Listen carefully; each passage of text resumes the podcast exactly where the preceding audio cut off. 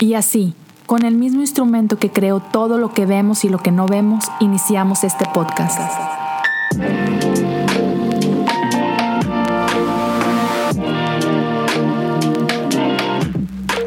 Bienvenidos a Cosas Comunes.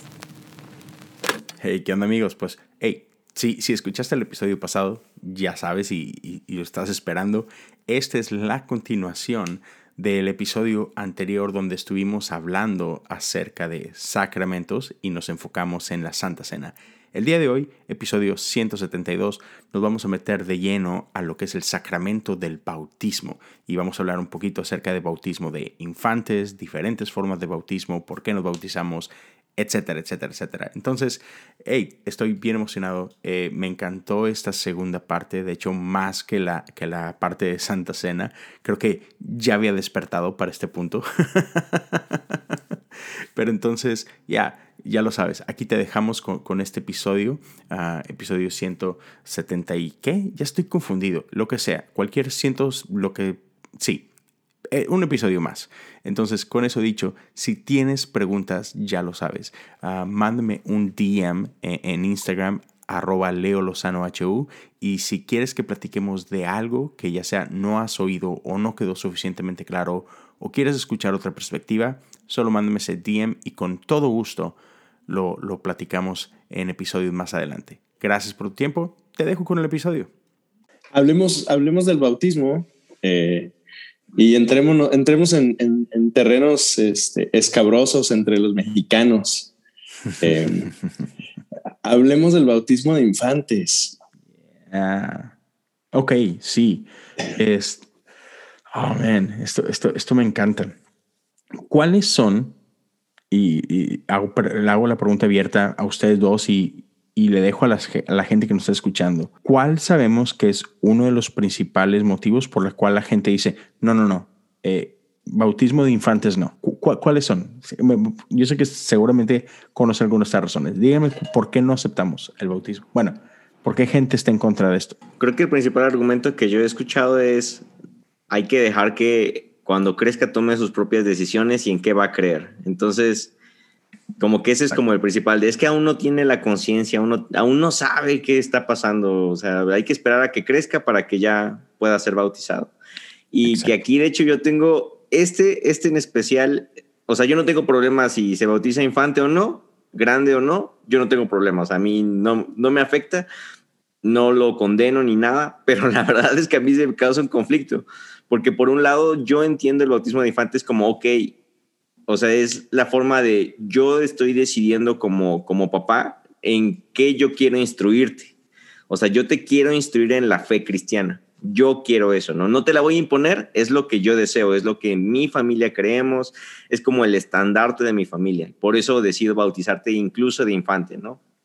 Que bueno, ahí luego vienen por otro lado lo de, no, pues es que si no lo bautizas de, chiquito y se muere, se va al, limbo, pero bueno, eso ya es otro tema. y, y por otro lado, yo también estoy de acuerdo con, debería de poder crecer para él decidir si quiere bautizarse o no. Entonces, la verdad, yo apoyo a los dos y estoy en contra de los dos y al final de cuentas no me afecta a ninguno de los dos, pero creo que ahí me gustaría escucharlos más a ustedes. Creo que ese es como mi, mayor aporte. o díganme, díganme. No, no, para entrar en contexto, ¿no? La, definamos la, diferencia entre los católicos y, los evangélicos es que eh, eh, hasta donde entiendo en el caso de los católicos el bautismo es importante porque como garantiza esta si bien es cierto, no sé si es, no sé si es oficialmente parte de la doctrina, si existe esta idea para el católico de que el bautismo es una manera de obtener la salvación. Eh, o la limpieza de los pecados. Entonces, para, para, para el católico es importante bautizarse eh, eh, en, el, en el entendido de que es la manera en la que tienen pues garantía de, no sé, de la eternidad o algo así. Ah, no sé, la, la, yo tengo hijos, yo tengo dos hijos y, y, y, mi esposa y yo no los bautizamos siendo, siendo niños. Entonces, no sé, no sé cuál es la, la, experiencia de Leo. Leo tiene como 15 hijos. No, 15 podcasts, tres hijos. Este, ¿tú, ¿tú, bautizaste a tus niños, Leo? Aún no, aún, no. Este, solo, solamente los hemos presentado, este, pero por, una, una, cuestión de particularidades que, que, pasaron hace, algunos años. Pero este, sí me encantaría y, y vaya, entiendo el punto donde la gente piensa, no, es que e, esta es una decisión personal, ¿no? Lo entiendo. Y, y, por muchos años yo compartía ese punto de vista. Yo también era de los que pensaba de que, no, no, no, esta decisión debe ser del individuo, no de los papás, ¿no? Este, por ejemplo, yo me bauticé, creo que tenía como 10 años cuando yo me bauticé. Entonces, yo te digo, por muchos años compartí ese punto de vista, hasta que una ocasión, me acuerdo que estaba platicando con, con el que era mi pastor eh, cuando empecé en el ministerio de tiempo completo. Y, me dice, ok, no, e, entiendo este punto, me dice, pero vaya, entonces, ¿qué hacemos con aquellas personas que no tienen la capacidad de decir por sí mismo? Ya sea por una cuestión de enfermedad, una cuestión de discapacidad, lo que tú me quieras decir, un accidente. ¿Qué pasa con esas personas que no tienen y nunca tendrán la capacidad de decir por, por sí mismos? Entonces, ¿qué? Los, o sea, los hacemos a un lado. Tú, tú no tienes parte de este misterio. Tú, tú no puedes participar de este sacramento solo porque no tienes la capacidad cognitiva de hacerlo. Y hay, hay por primera vez me quedé con que, wow, este, sí es cierto, ¿no? Pues entonces que no hay gracia para, para esta gente. Y, y, me hizo entender de que eso fue lo que como que abrió las puertas de, para empezar a pensarlo de forma diferente, ¿no? Y ahora, como iglesia tenemos, por así decirlo, fundamento bíblico a la hora de por qué justificamos este tipo de, bautismo.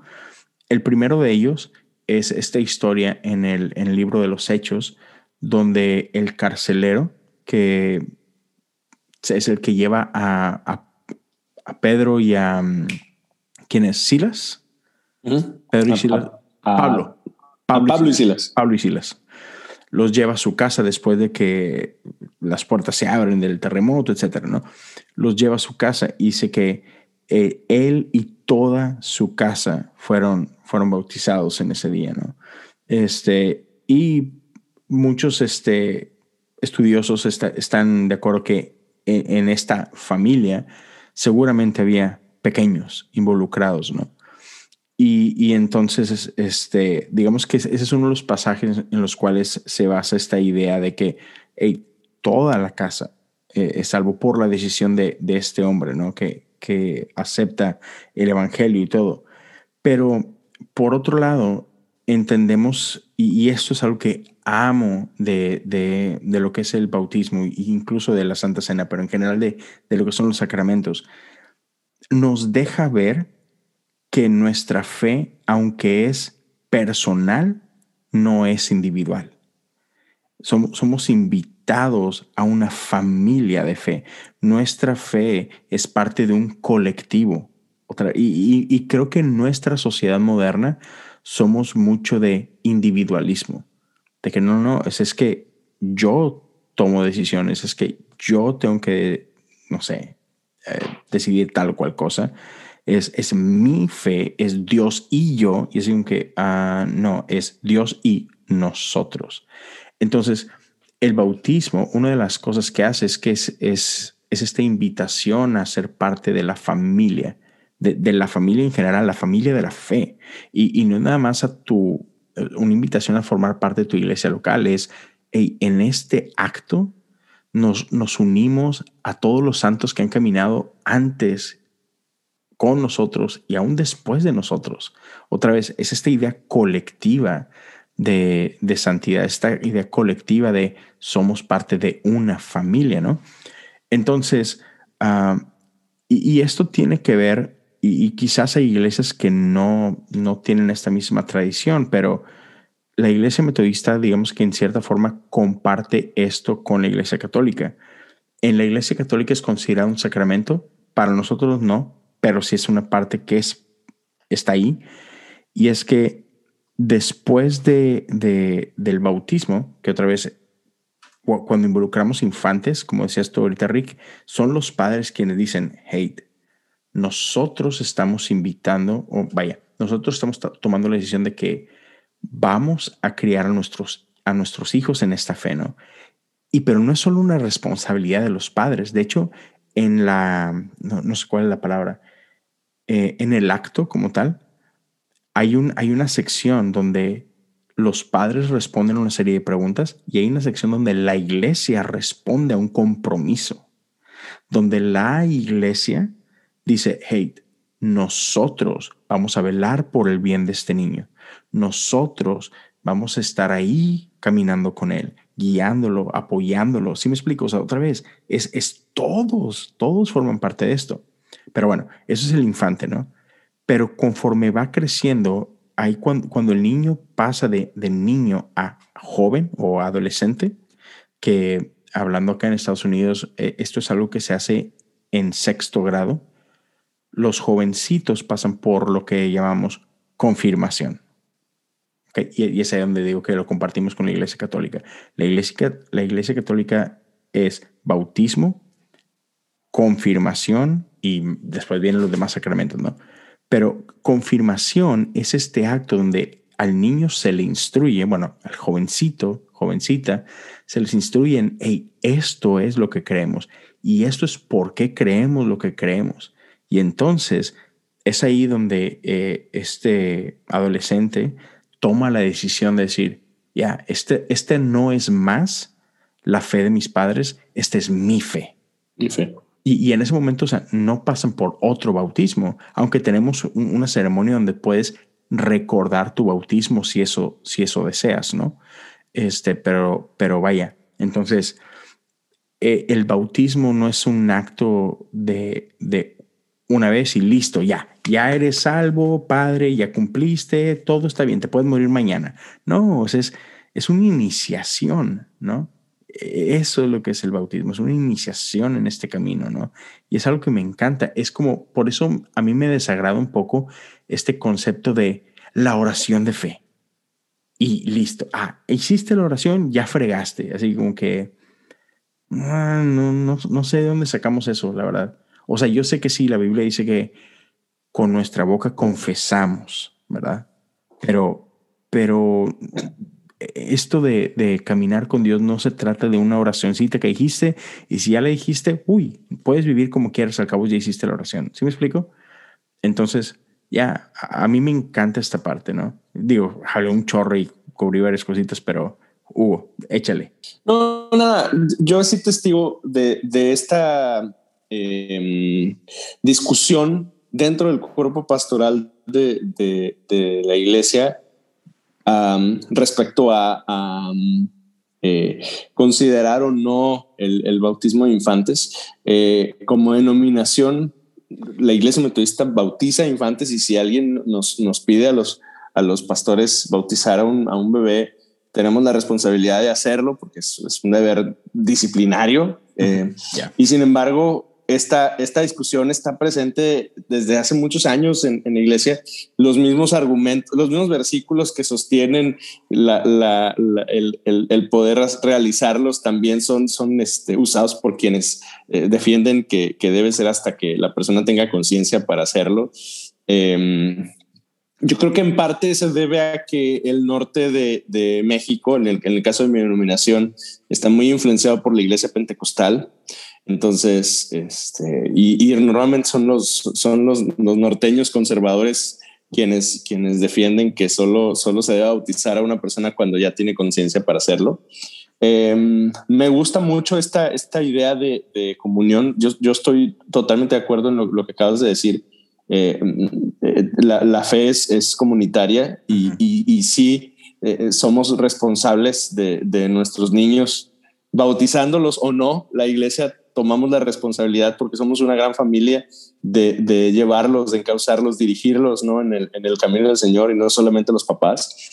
este, pero pero al final del día, el bautismo es, este, es esta invitación, esta eh, declaración pública de nuestra fe, ¿no? Y, y es la, la, la manera pues en la que sí hacemos, hacemos este público nuestro deseo de, ser parte de la familia de Dios, ¿no? Entonces, este, no, no, tiene un, gran valor.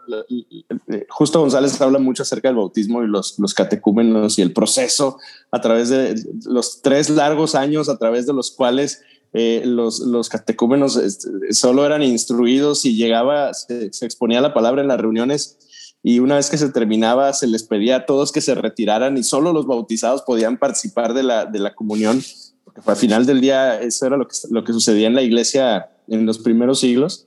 Entonces, eso, eso nos debe recordar pues que, que estos dos sacramentos son, son esenciales de la iglesia.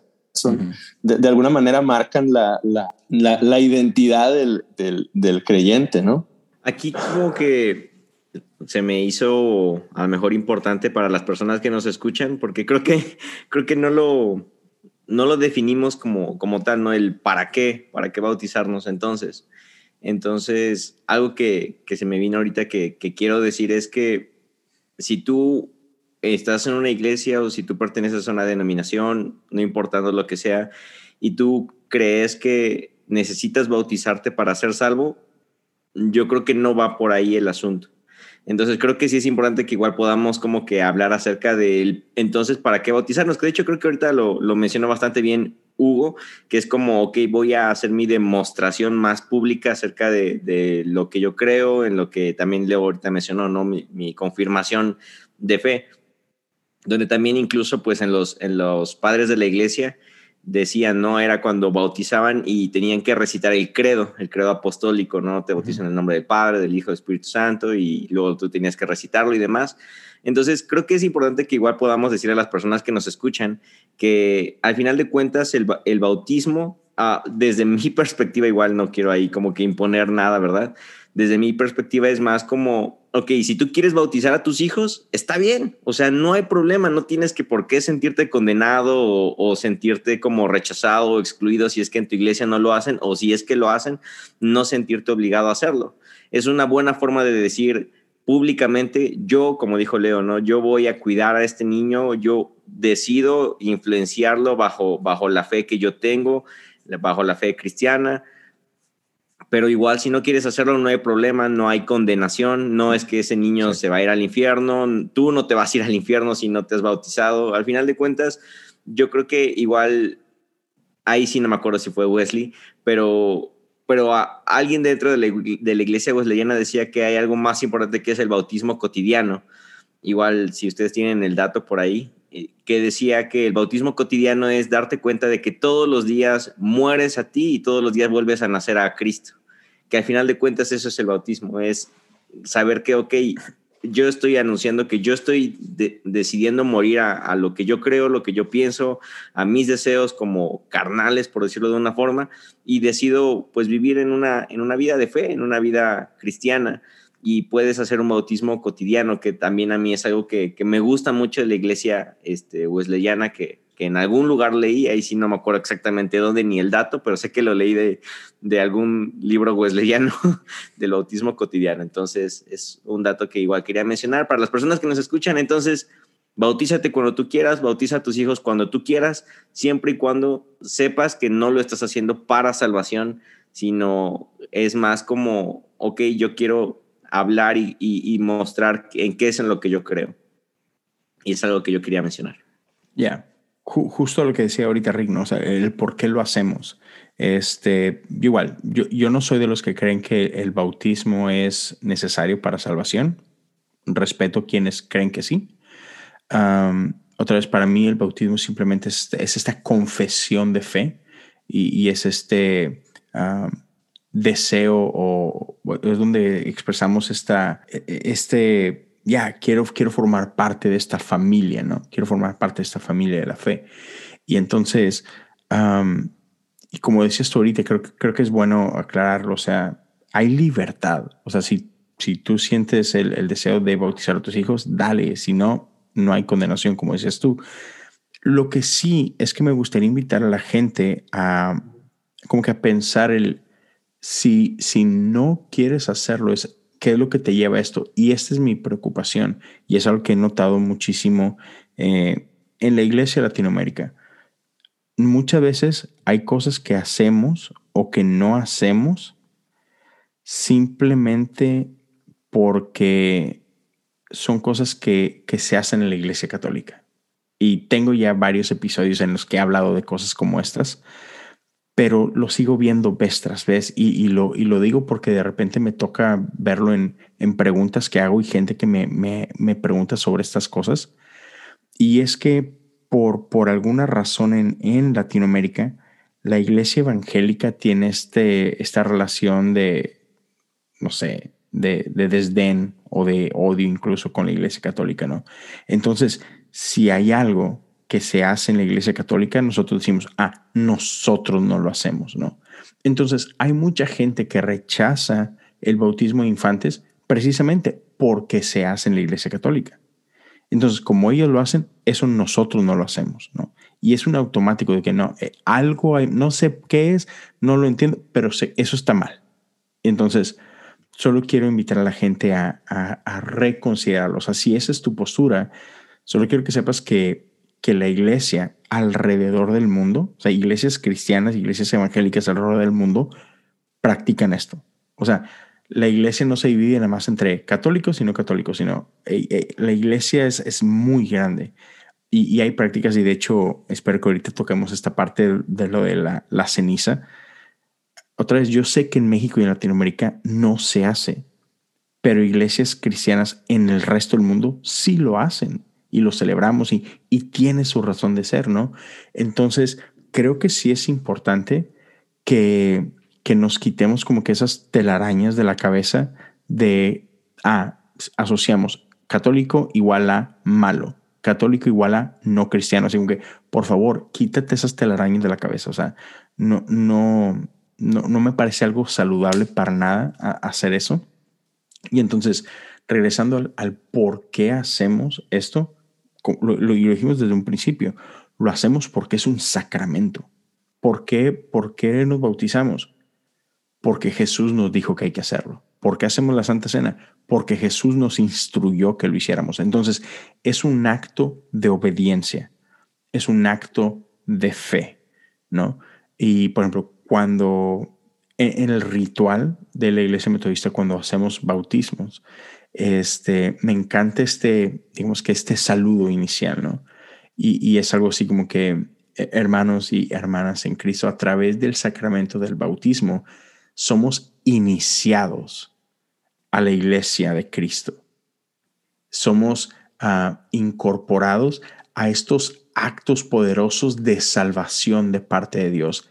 Y, me encanta esta frase, y nacemos de nuevo a través de las aguas del Espíritu. Todo esto es un regalo de Dios que nos es ofrecido a nosotros sin costo alguno. Entonces, otra vez, ¿por qué lo hacemos? Porque, porque Jesús nos invitó a ser parte de esto, ¿no? Y, y este acto es un acto de fe, es un acto de obediencia, es un acto en el que participamos de las obras que Dios está haciendo. Entonces, sabemos que, que, nuestra salvación no viene por, por, obras, por nuestras obras, pero sí por las de Él. O sea, es, es lo que hizo Jesús tiene peso, lo que hizo Jesús eh, marca un antes y un después en nosotros, ¿no? Entonces, e, estos actos en los que participamos, tanto la Santa Cena como, como el bautismo, tienen un peso simbólico impresionante para nosotros. Pero esto es lo que lo hace un misterio. No es simplemente un acto simbólico. O sea, e, esto es especial. Este pan, este vino, estas aguas, no tienen nada de mágicas, pero sí tienen mucho de misterio. O sea, no lo podemos explicar. No es magia, pero sí hay algo especial no es, no es magia, no es como que, uy, el pan como si, el pan por sí solo es, es, es algo, wow. No, pero, pero al participar de esto deja de ser pan. O sea, no es un simple pan. Y, y, y al menos en la iglesia metodista, por eso es que solamente pastores ordenados son los que pueden llevar a cabo tanto, el, tanto la Santa Cena como el, como el bautismo, porque no es algo común y corriente. O sea, porque son un misterio. Y entonces el peligro, o al menos una de las razones que yo he entendido, este, el, por qué somos muy celosos, en el por qué solamente un, un, un pastor ordenado puede hacer esto, es precisamente para que no se diluya ese misterio, para que no lo abaratemos, para, para, para que no caigamos en esto de, eh, no importa, o sea, tienes unas galletas ahí, sí, agárrate las galletas y mira, vamos a hacer esto. O sea, no. Y por ejemplo, lo que tú hiciste, Rick, eh, de, en cuanto, hey, mira, ¿sabes qué? Pues aquí lo que tenemos son tortillas y huevito y una coca. O sea, no estoy diciendo que estuvo mal lo que hiciste, para nada, porque cuando lo hiciste, explicaste el por qué. El por qué trasciende las tortillas, trasciende el huevito, trasciende la coca. O sea, te encargaste de, de dar ese contexto, me explico. Y, y eso es importante. Entonces, otra vez, no, no, no tienen nada de mágico, pero sí tienen mucho de misterioso. Y entonces tenemos que valorar eso. Necesitamos dejar que el misterio nos lleve al misterio. 100% de acuerdo. Exacto. Ya, ya, pero entonces, este, sí, amén, no, no, no, sabes, a, mí me encanta y, y, creo que por eso hay veces que, que no podemos explicarlo, pero cuando ves a alguien siendo bautizado, no sé, a mí me emociona muchísimo porque entiendes lo que está pasando más allá del chapuzón. O sea, ¿sí me explico? O sea, no es, no es el, ah, sí, pues digo, ¿cuántas veces no nos metemos en una alberca y es físicamente lo mismo, pero no es lo mismo, ¿verdad? Ya, es, otra vez, hay algo cuando invitamos al espíritu a ser parte de esto, es más que simplemente agua, e, es más que simplemente un, una inmersión, o sea, hay algo, el espíritu hace algo y cambia todo, cambia la atmósfera. Y, y digo, aquí podemos rápidamente darle una pasadita a las diferentes maneras de bautizar, ¿no? Porque igual, igual que con la Santa Cena, hay, hay diferentes formas, ¿no? Entonces, tenemos... ahí igual quería interrumpirte, Leo. Sí, dale. ya saben que creo que me tocó ser como el el, más rebelde aquí. Pero aunque estoy 100% de acuerdo con lo que dijo Leo, de que al final de cuentas no es, no es el agua, no es la persona, pero sí hay como que un valor muy, muy importante en, en cuando lo hace un ministro ordenado, como decía igual Hugo, que, que lo menciona mucho justo, de, los, de cuando solamente catecúmenos podían hacerlo, igual la cena y esas cosas. Pero también yo creo que que cuando se explican las cosas de la forma correcta y es el contexto adecuado, y creo que esa es la, la clave, el contexto adecuado, cualquier persona puede bautizar. Como, como dice, ah, no me acuerdo, creo que fue el etíope, ¿no? El que dijo, ¿qué te impide que me bautices aquí? Que de hecho ahí es... Aquí hay agua, claro. Exacto. Y o sea, y él no era uno de los apóstoles, él no era como a lo mejor, o sí, ¿qué fue? Fue Felipe. Era, era uno fue de Felipe, los ¿verdad? Sí, el diácono. Ah, un diácono, ok. Un diácono sí puede, o sea, el diácono sí puede hacerlo. Ah, y ahí vamos a entrar en debate porque hasta donde yo recuerdo en ese momento cuando Felipe bautiza, él como diácono solamente eran los que acomodaban las mesas. O sea, igual cuando sí era el proceso del, del diácono, solamente acomodaban mesas y administraban cosas, pero únicamente los apóstoles, obviamente eso va evolucionando conforme va el libro de Hechos, pero yo me acuerdo que para ese tiempo solamente ponían mesas y como que ayudaban, eran como los, sí, los, que hacían la talachita de, de, o sea, las iglesias. Sí, pero no cualquiera dejaban poner mesas. O sea, no agarraban al niño de la esquina. Ah, bueno, sí. Sí, me explico. O sea, espérate. sí, sí, sí. Ajá. O sea, un día con sí, sí, sí, sí, sí, sí. ayudaba a poner mesas, sí ayudaban con tareas administrativas, si quieres decirlo así, que hey, ayúdenos a controlar esto, eh, a atender a las viudas y todo esto. Pero a esos que, que les daban ese honor de tú vas a hacer esto, eran líderes de la iglesia, no era Juan Pérez. ¿Sí me explico? Claro. De, de, ahí que, otra vez, al menos en, nuestra tradición, hay una diferencia entre, entre un pastor, que en inglés es el elder, y luego el deacon. O sea, hay una diferencia entre el, entre el anciano y el diácono, pero los dos tienen, digamos que, esta facultad de hacerlo, ¿no? Porque es un líder, es, es, alguien que, que, está bajo la instrucción de los apóstoles, este, entonces digamos que está empapado en esto. Entonces, que 100% es como saber decir a las personas que nos escuchan que es acorde a la tradición, ¿no? Exacto. Igual, obviamente. estamos hablando del Wesley, eh, sí, exacto, Estamos hablando del Wesleyanismo. Exacto. Pero, o sea, es como mi aclaración personal. Yo, yo creo que, no, totalmente 100% lo que nos faculta, lo que nos da facultad para bautizar, incluso para casar personas, pues es que, que somos parte de, de, Cristo, que somos parte del Espíritu, bueno, que tenemos el Espíritu Santo. Pero, ah, claro, estamos hablando de una serie de Wesley, entonces 100% eh, eh, exacto, es lo importante. O sea, en nuestro caso lo hacemos así porque simplemente es parte de la disciplina, o sea, e, esta es, estas son las series de reglas que mantienen esto como que funcionando, por así decirlo, pero entendemos que hay otras tradiciones que lo hacen completamente diferente y está bien. O sea, bajo ninguna circunstancia nosotros decimos, es que esto es así porque eso es lo que dice la Biblia. O sea, no, no, no parte de ahí. Simplemente es una serie de disciplinas, es una serie de reglas que pues mantienen cierto orden, otra vez, para nosotros. Pero esto no aplica ni, ni pretendemos imponer esto para nadie más, ¿no? O sea, si en tu iglesia es, hey, no, no, no, y el pastor, por más porque el pastor dice, es, hermano Juan, usted mañana nos ayuda con los bautizos, hey, dale, o sea, está, está genial, ¿no? O sea, esa es la forma en la que lo llaman. Y no hay... Que igual nada más quiero cerrar mi, mi, mi comentario con un dato curioso. Me acordé que en la iglesia medieval había una reina, no me acuerdo quién, quién era, no me acuerdo el nombre, creo que era Victoria o Isabel, no sé cuál, séptima, sexta, una cosa así, que manda a, traer al Papa, porque obviamente era reina, y le pide que la bautice y la quiere y quiere que la bautice en su tina de baño y su tina de baño tenía leche.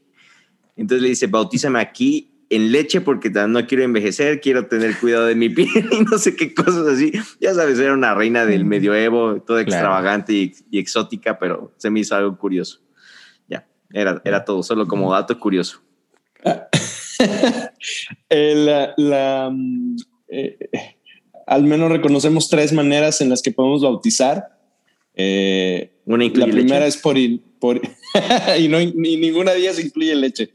este, una es por inmersión, otra es por eh, afusión y la tercera es por aspersión. Em, yo, yo, creo que em, la de inmersión la idea, lleva al cielo más rápido.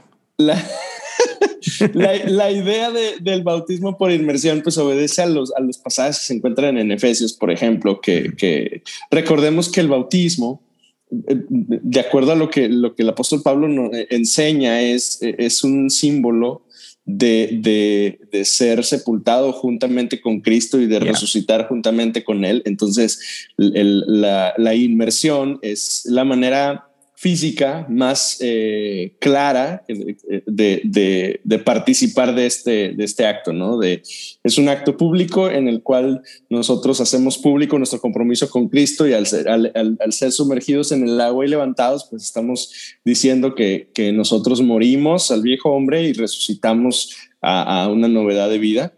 Em, y sin embargo, eh, qué pasa con, con las situaciones, las circunstancias o las personas que por alguna razón no pueden participar del, del sacramento de esa manera. Entonces, por eso, por eso es que, que, la iglesia reconocemos también estas otras dos maneras de, de, bautizar, afusión, que es derramar agua sobre la cabeza de la persona, y aspersiones tan simple como rociar agua sobre, sobre la persona, ¿no? Entendemos que, que hay personas que no, no pueden eh, sumergirse en agua, hay lugares donde no hay agua para, para sumergir tanta gente. Este, yo, yo conozco la historia de un, de un, un, buen amigo, su suegro, eh, se rehusó a la fe por toda su vida y, y él siendo pastor le compartió en, en, en, múltiples ocasiones y siempre rechazaba la, la idea del Evangelio y, mm, estando en, el hospital eh, a punto de morir, un médico se acerca con él y, le, un médico que ni siquiera era quien, quien estaba tratándole y, le dice, oiga, usted, ¿cómo está? ¿Cómo está su corazón? Este, y él le, responde en, términos técnicos y, el, médico le responde, no, no, no, no, no, no su corazón físico, usted eh, en, unos cuantos minutos lo, lleva a Cristo y, parece que es el, día de su encuentro con Dios. Y, al, después, al terminar la conversación, el, médico le pregunta, ¿y ya estás bautizado? Y el viejo le dice que no y agarra una, agarra agua del lavabo del, cuarto del, del, hospital, lo rocía sobre su cabeza lo bautiza y, se va. Y unas cuantas horas después este cuate muere. Entonces es un, es un muy buen ejemplo de, momentos en los que no es posible el participar del, sacramento como, como, me voy a oír muy mal, pero como Dios manda. Y, y, obvio, estoy bromeando, ¿no? No, no, no de la manera tradicional, pero, pero es, posible participar, ser bautizado de estas, de estas formas. Sí, y, independientemente de, de cómo lo, lo, hace tu iglesia y si lo quieres hacer de, de, niño o de adulto, o sea, mi invitación sería simplemente esta, ¿no? O sea, hey, um, bautízate. No porque tengas que hacerlo, o sea, como, como un requisito para salvación, sino no, no te pierdas de esto que, de esto a lo que Dios nos invita, ¿no? De esto a lo que Jesús nos invita. es, es, me encanta esta frase que he escuchado muchas veces. Bautismo es una expresión externa de una convicción interna, ¿no? Entonces, simplemente es eso, ¿no? Es, lo hacemos, ¿por qué? Porque es un acto de obediencia. Entonces, si, si todavía lo estás dudando, si no lo has hecho, cositas así, hey, te animo, te animo que cheques con tu iglesia cuándo tienen bautizos, cuáles son los requisitos. Digo, hay quienes tienen algunas clases y cosas por el estilo. Chécalo, infórmate. Pero, pero sí te invito a que participes de esto, ¿no? O sea, es, algo, es algo especial en la vida del creyente, ¿no? Y igual con, la Santa Cena, este, otra vez, yo espero, eh, cuando pase todo esto de COVID y todo, me encantaría regresar y hacer una parte central de, de nuestros servicios y poderlo hacer todas las semanas, ¿no? Porque para mí es, ya, es, es, algo súper, súper, súper importante. Y ya para ir terminando, no sé, ya llevamos un buen ratillo. Este, rápidamente me gustaría dar una, una pasadita a, a esto que, que hablamos de, de las cenizas. Y sobre todo porque ahorita cuando salga este episodio todavía vamos a estar en periodo de cuaresma. Y solo se me hace interesante el ponerlo por ahí. O sea, sabemos que, otra vez, en México esto no es común, al menos en, en la mayoría de las este, denominaciones. Sé que hay unas que sí lo, lo practican, pero como lo mencionaba hace rato, ¿no? La gran mayoría no lo hace. Y yo pregunté hace, hace algunas semanas, tuve una, una serie de preguntas en, en, en, Instagram, en Stories, donde, hey, ¿participas de esto? Sí, no. Y lo, si no lo haces, ¿por qué no lo haces, no? Y te puedo decir que la gran mayoría, arriba del 80% de las personas, la razón por las cuales no participaban es eso es católico. Entonces, este, así que, ok, chido. Pero ya me gustaría aclarar esto, ¿no? El, una, ¿qué es cuaresma? Otra vez, tendemos a que lo asociamos con, ah, eso, eso suena católico, ¿no? Pero no, cuaresma simplemente es un periodo de 40 días en los que pasamos de esa fecha, el, el, miércoles de ceniza, a lo que es este, el domingo de resurrección. ¿no? Realmente son 46, pero los domingos no se cuentan. Entonces son 40 días, son seis semanas en las que nos preparamos ¿no? para, para celebrar.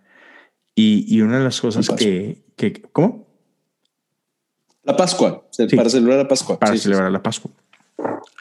Y, una de las cosas que me encanta, y, creo que muchas veces como cristianos nos cuesta, es esta parte de identificarnos con el sufrimiento, identificarnos con, con muerte, como que le sacamos la vuelta bien machín. Entonces, otra vez, yo no, no sé cuál ha sido su experiencia alrededor de esto. No sé si Rick o Hugo en algún momento hayan participado de esto o hayan tenido conversaciones, Hugo, ustedes, en cuanto, hey, lo hacemos, no lo hacemos, este, ¿qué onda con eso, no?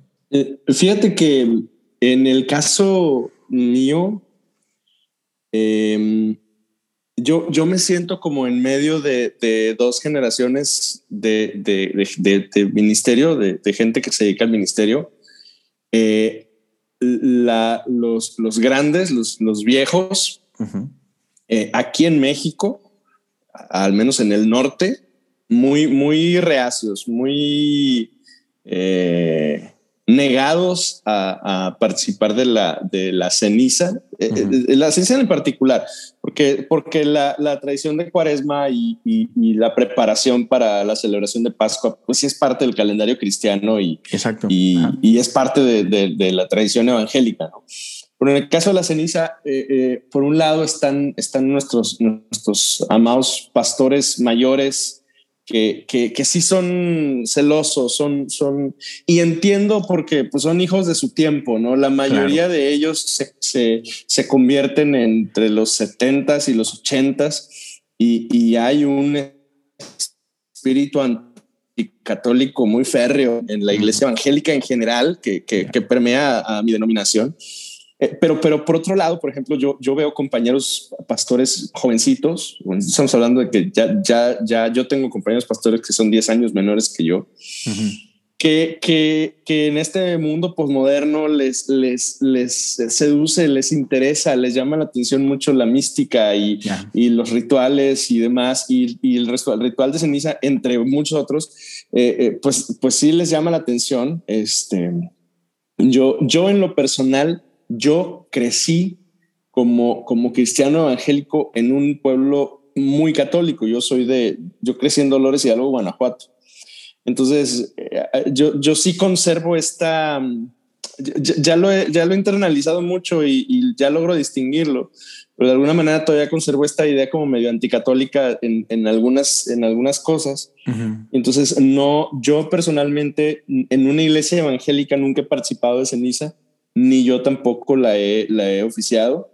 este, sí sé que, que, les digo, compañeros míos muy jóvenes, empieza esta idea de, de, de, retomarlo y de enseñarlo, porque al final del día creo que Leo hace una labor bien, bien interesante al respecto, ¿no? Que que es no solo tomar el ritual, sino enseñarlo y contextualizarlo y, orientar a la iglesia en la razón por la cual lo, conmemoramos, que, al final del día, pues de eso se trata el ministerio, para eso somos predicadores, ¿no? Para eso, para eso estamos al frente de, una iglesia local para enseñarles. Entonces sí, sí, veo este deseo en algunos de mis compañeros, eh, probablemente en algunos años algunos de ellos sí, sí, lo hagan. Hoy, hoy, por ejemplo, yo por motivos de conciencia en mi congregación, yo no lo haría, por lo mismo, porque veo, gente. veo gente, sí, que, que yo sé que, que habría un, un, rechazo inmediato a la idea. Y por amor a ellos, por no lastimarlos, por prefieres no.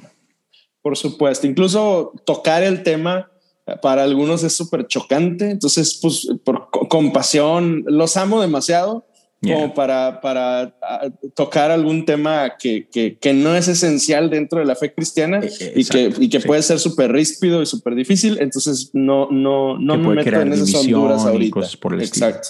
Tú, Mirrick, por ejemplo, tú que, que estás en el proceso de plantar, ¿no? Este, no sé si has empezado a considerar todo este tipo de cosas, ¿no? De, por ejemplo, ahorita que hablamos de sacramentos, ¿qué sacramentos incluir? Cómo hacerlos. En este caso, yo sé que, por ejemplo, tú eres alguien que, que ama la historia de la iglesia, que ama la liturgia y cosas por el estilo. No sé si has considerado ese tipo de, cosas, ¿no? De que, ok, haré o seguiré el calendario litúrgico o no lo veo necesario, porque sé que has estado en, en diferentes, como que tu espectro de, de experiencias es, es, grande. Entonces, no sé si, por ejemplo, eso es algo que has considerado esta práctica o no, qué pros le ves, qué contras le ves. Pues sí he pensado bastante con respecto al calendario litúrgico y, y yo creo que sí, sí planeo como, como usarlo como una guía, principalmente como una guía, no como no como un como algo precisamente establecido a se tiene que hacer sí no rígido. como ah exacto no, rígido sino como una una base de decir ok es buen tiempo para hablar de estos temas no es buen tiempo para enseñar esto. Entonces yo creo que eh, en la iglesia que, que plantemos si Dios permite, ¿no? Vamos a... lo digo con mucho temor, de verdad, ese tema sí lo, digo con mucho temor, pero, pero sí, este, sí es parte, parte del plan. Ahora, con respecto al miércoles de ceniza, de los datos curiosos que, que se me vienen a la mente es que principalmente, si no me recuerdo también ahí, ahí sí ah, son de esas cosas que no tengo 100% presentes, pero me parece que Wesley ni lo condenó ni lo, ni lo hizo. O sea, sí cuando hablaba acerca de, de, la, de la cuaresma y demás cosas, fue como de, ok, no lo creo necesario para este tiempo, pero no lo prohibió. Ah, algo que se me hace interesante es que fue ya me parece que por ahí del, del 1900 y, y, y cacho, 1990 y algo, que, gran parte de, la iglesia wesleyana, en esas cosas ustedes me van a corregir, fue cuando lo, decidieron como aceptar. Pero lo, como el principal argumento que, a mí me gustó de por qué la iglesia wesleyana decidió aceptarlo es porque empezaron a contemplar las otras formas de, aprendizaje que tenemos las personas, ¿no? Que muchas veces, y ahí es donde siento que entra otro muy buen tema que es el arte, ¿no? Pero bueno, eh, por mucho tiempo se creía que, ok, la palabra solamente entra por el oír y únicamente por el oír, ¿no? Y entonces se predicaba únicamente, se hablaba únicamente la palabra y era como la única forma de, pero conforme se fue creciendo como incluso en ciencia y demás cosas como personas, pues nos dimos cuenta de que tenemos diferentes formas de aprendizaje, ¿no? Vemos los auditivos, los visuales, los kinestésicos, sensoriales y tenemos un montón de formas de aprender. Y entonces se me hace una excelente forma de poder enseñar por medio de las diferentes formas sensoriales que tenemos para predicar el Evangelio, para hablar de, Jesús.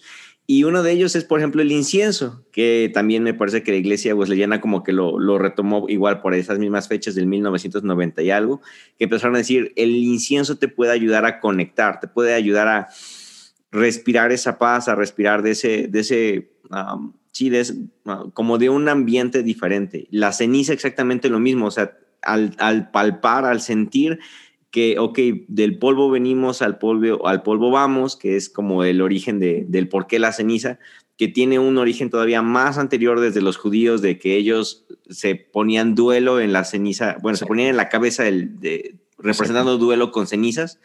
Y más o menos proviene todo eso de allí, no es como que algo que, apareció de la nada, igual para las personas que nos escuchan, es principalmente el origen.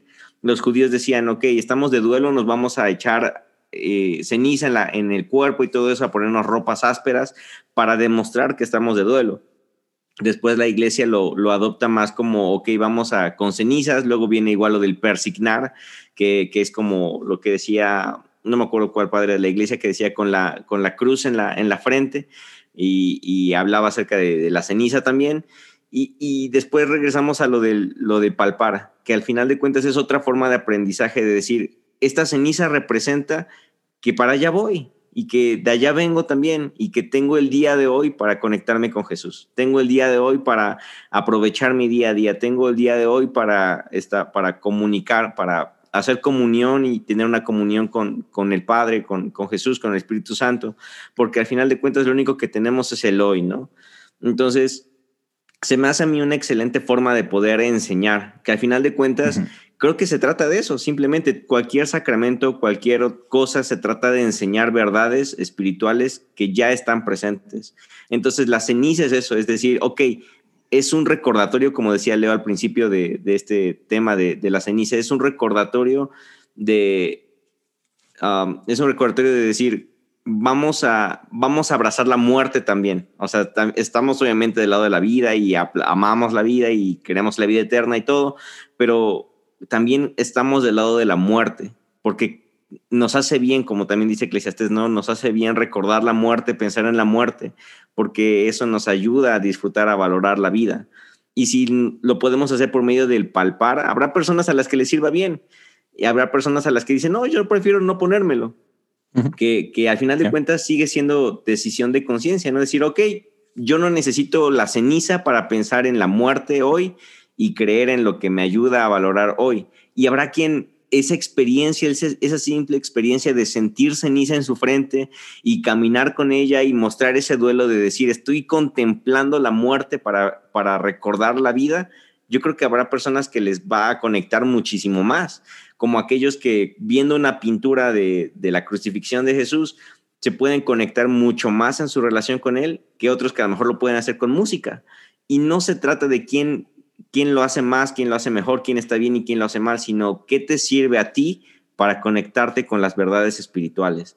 Y creo que esto de la ceniza nos apunta exactamente a lo mismo. Si a ti te sirve el, el miércoles de ceniza para pensar y reflexionar todo ese día acerca de la muerte, se me hace una forma increíble de hacerlo.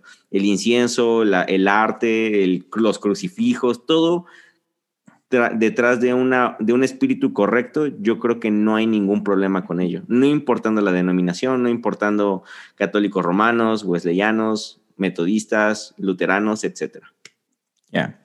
Sí, y, esa parte de, de, de lo que dices tú de abrazar la muerte simplemente porque sabemos dónde culmina esto. O sea, esto de miércoles ceniza es, es, el inicio de este periodo de cuaresma en el que celebramos después la Pascua, ¿no? Y lo que celebramos o la culminación de esta celebración es el domingo de resurrección, ¿no?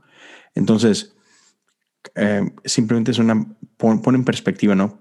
Para poder tener resurrección, necesita haber muerte. Entonces, en ese sentido es que abrazamos la muerte, no es que amamos la muerte, pero, pero entendemos y, nos ayuda a recordar es que sin muerte no hay resurrección, ¿no? Y, creo que muchas veces en, nuestro mundo moderno ah, queremos resurrección, no queremos muerte, queremos milagros, no queremos problemas, este, queremos certeza, no queremos duda, y es, no se puede, o sea, tienes que tener las dos cosas, ¿no? Entonces, contemplamos nuestra nuestra mortalidad, contemplamos nuestra fragilidad, que a final, de cuentas apuntan y nos lleva a recordar que, que hay una promesa. ¿Cuál es esta promesa? De que la muerte es devorada, que hay resurrección y que si bien un día nosotros vamos a experimentar muerte, también vamos a experimentar resurrección. Entonces, ya. Son, son, de estas cosas, como dices tú, Rick, que son son cosas palpables que nos dejan saborear este, verdades eternas, ¿no? Nos dejan ver esos pequeños destellos de eternidad. Pero bien, muchachos, ya, ya nos aventamos un, muy buen round. Este, y. El problema lo puedes dividir en dos partes, yo creo. ya, tal vez. Pero lo que sí, ya para, para terminar, me, me encantaría decirle rapidito a la gente lo que viene la próxima semana. La próxima semana Queremos meternos un poquito a, un poquito de, más carnita y me encantaría que vamos a hablar de las tres gracias. Gracia es algo esencial en la doctrina eh, metodista. Um, Hugo lo habló esto en el primer episodio. Santidad es así como que está en el corazón. Gracia igual. Y, y la iglesia metodista eh, lo expresa en tres diferentes gracias que Rick hace ratito las mencionaste las tres. Entonces vamos a hablar de estas gracias, gracia previniente, gracia este gracia, gracia santificadora justificadora. y Entonces hice spoiler sin querer. Sí, no, no, no, pero vamos a profundizar. Eres, eres el rebelde del grupo. Eres el rebelde. Ya, lo sabes. pero vamos a hablar a profundidad de qué significa cada una de estas tres gracias y si nos da tiempo, hablaremos de lo que es santidad social, credo social y lo que es el cuadrilátero. Probablemente no nos dé tiempo de abarcar todo eso en un episodio, pero eso es lo que se viene. Y al final, cuando terminemos esta, esta serie, ah, me gustaría hablar de algo en lo que la iglesia metodista ha sido pionera, que es en, la inclusión de mujeres en el ministerio. Y probablemente, eh, espero que lo podamos hacer, me encantaría invitar a una o un par de mujeres que sabemos, que, que, conocemos, que están en el ministerio, que están ejerciendo, que están pastoreando iglesias.